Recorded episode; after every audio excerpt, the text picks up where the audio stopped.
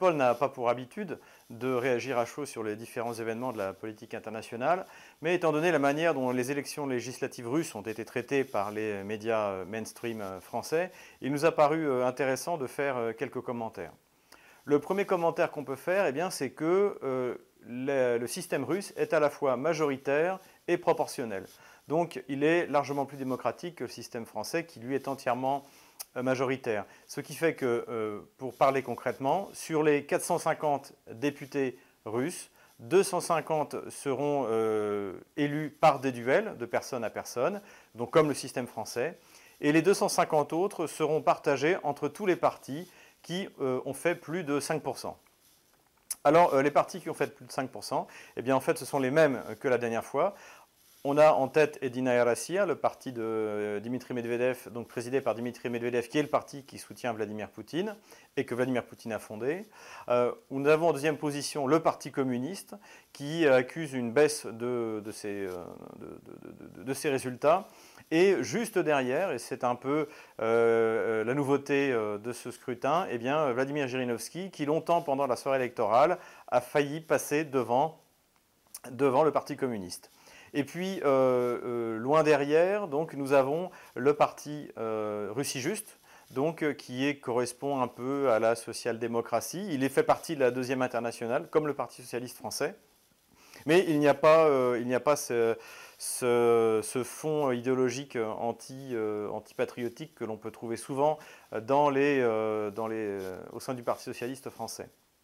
Donc en fait, ce sont les quatre gros partis qui vont être reconduits. Donc le système proportionnel puis le, système donc, majoritaire font que Edina Erassia va avoir 343 députés. C'est-à-dire qu'ils récupèrent les députés qu'ils avaient perdus en 2011, au moment des fameuses euh, élections législatives de 2011, et euh, des manifestations qui s'en étaient suivies à Bolotnaya. Et ils reviennent même au niveau de 2007, qui avait été de très bonnes élections pour Edina Erassia. Donc c'est un, score assez historique. Euh, le, problème qui a été souligné, bien sûr, largement par les médias, euh, les médias euh, français, c'est la faible participation, qui est vraie et plus faible qu'en 2011, puisqu'en 2011 on était à 60% à peu près, et, et aujourd'hui on est à un peu moins de 50%. C'est toujours plus que d'ailleurs les élections parlementaires européennes qui sont les dernières grandes élections que nous avons eues euh, au niveau parlementaire en France. Euh, donc, une fois de plus, la France n'a pas de conseil à donner, euh, ni sur la participation, ni bien sûr sur le mode du scrutin, qui est bien plus démocratique que celui que nous pouvons avoir en France. ce qui est également intéressant et qui a en fait circulé largement dans les médias officiels français, c'est ces vidéos où l'on voit des fraudes. Alors, ces vidéos ont été utilisées bien sûr pour critiquer le déroulement des élections euh, en Russie. Euh, simplement, aucun média n'a précisé pourquoi est-ce qu'il y a des vidéos dans les bureaux de vote.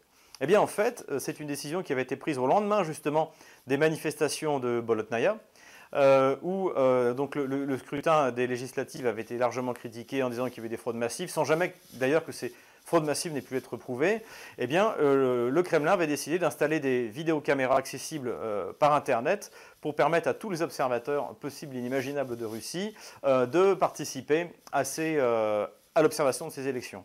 Eh bien, en fait, ce que l'on voit, par exemple, à Rostov-sur-le-Don ou à Nijni Novgorod, ou partout où vous avez des films où on voit effectivement des, des employés bourrer les urnes, eh bien, cela a pu être détecté euh, grâce aux caméras qui, ont été mises en place à l'instigation de Vladimir Poutine il y a maintenant 4 ans. Donc une fois de plus, on constate la profonde malhonnêteté euh, euh, des médias français et des médias occidentaux en général vis-à-vis de ce qui se passe en Russie. Ajoutons que le comité de surveillance des élections, donc, qui est présidé par Mme Pamphilova, a décidé de poursuivre de manière comme, des affaires criminelles tous ces cas euh, de fraude euh, présumée. Et ajoutons que d'ailleurs la présidente de, ce comité, Madame Panfilova, n'est remise en cause par absolument personne en Russie, y compris par euh, les, ultralibéraux pro-américains. Donc, une fois de plus, parfaite malhonnêteté des médias français en ce qui concerne cette élection. quelles leçons rapidement peut-on tirer de ces élections? Eh bien, en fait, euh, on s'attendait, et c'était mon cas d'ailleurs, à une stabilisation de, Russie unie. Et en fait, c'est exactement euh, l'inverse qui s'est produit, puisque en fait Russie unie augmente donc largement le nombre de ses députés à la Douma et obtient donc une majorité constitutionnelle. qui ne lui sera sans doute pas tellement utile dans la mesure où les modifications constitutionnelles essentiels ont été accomplis euh, au début, du, règne de Vladimir Poutine, au début des années 2000. Et le dernier changement euh, important a été le passage du mandat présidentiel de 4 à 6 ans à l'époque de Dimitri Medvedev. Quoi qu'il en soit, donc, euh, Russie unie domine, domine avec 40% de renouvellement des députés. Ça, c'était un des objectifs de la primaire qui avait été mis en place par Russie Unie il y a quelques mois, c'est-à-dire de changer, euh, les, personnes de, Russie Unie, euh, car il est vrai que le parti était, et est encore d'ailleurs souvent assez euh, impopulaire en Russie.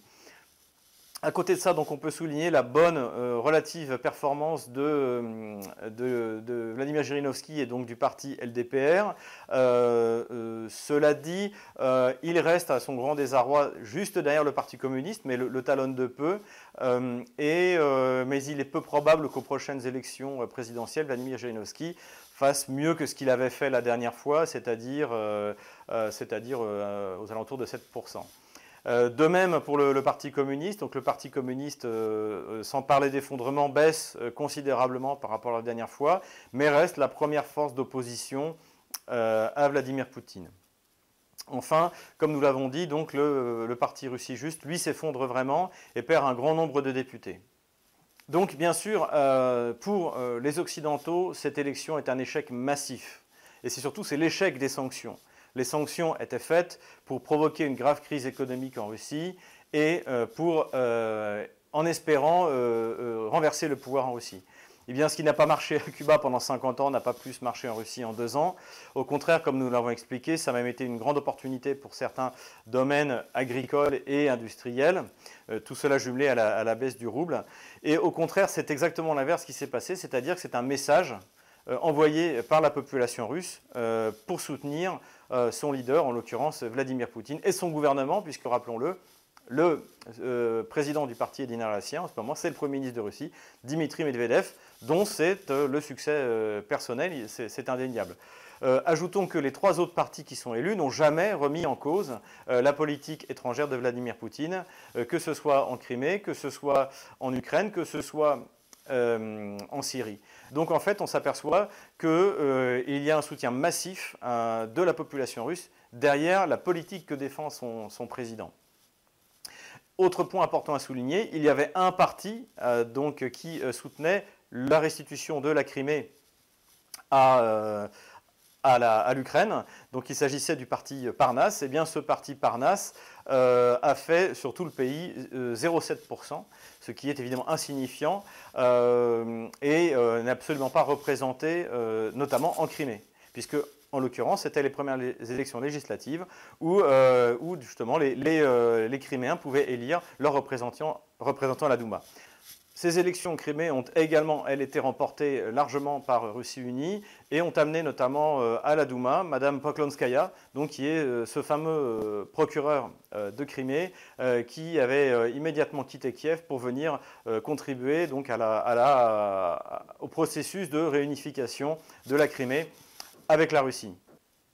Parmi les personnages intéressants qui ont été élus pour la première fois à la Douma russe, eh on peut retenir le général Chamanov, donc euh, le fameux commandant des, troupes aéroportées euh, russes, et euh, également le député Milonov, donc qui est, très connu en Russie pour avoir été à l'origine en fait des lois qui interdisent la propagande homosexuelle sur les mineurs en Russie. Cette loi avait d'abord été testée à Saint-Pétersbourg justement à l'initiative de, Milonov.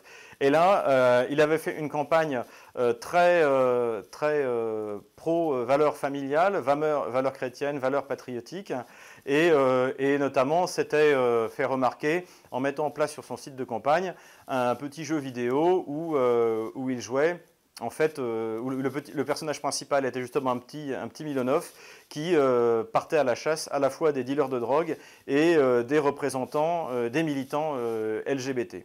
Donc, de nouveaux visages, comme je vous le disais, pour Russie unique, c'est 40% de visages nouveaux au sein de la Douma. Et, et, un pouvoir, bien sûr, du Kremlin renforcé, ce qui va lui donner un appui considérable euh, dans les négociations internationales, notamment face à une Angela Merkel totalement discréditée ou un François Hollande qui subit un déficit de popularité en France tout à fait remarquable. Rajoutons qu'il en va de même euh, pour justement les États-Unis qui, le temps des élections, sont, relativement désorganisés dans leur politique internationale et surtout avec un Barack Obama qui part sur une succession d'échecs à la fois en politique intérieure et surtout en politique extérieure.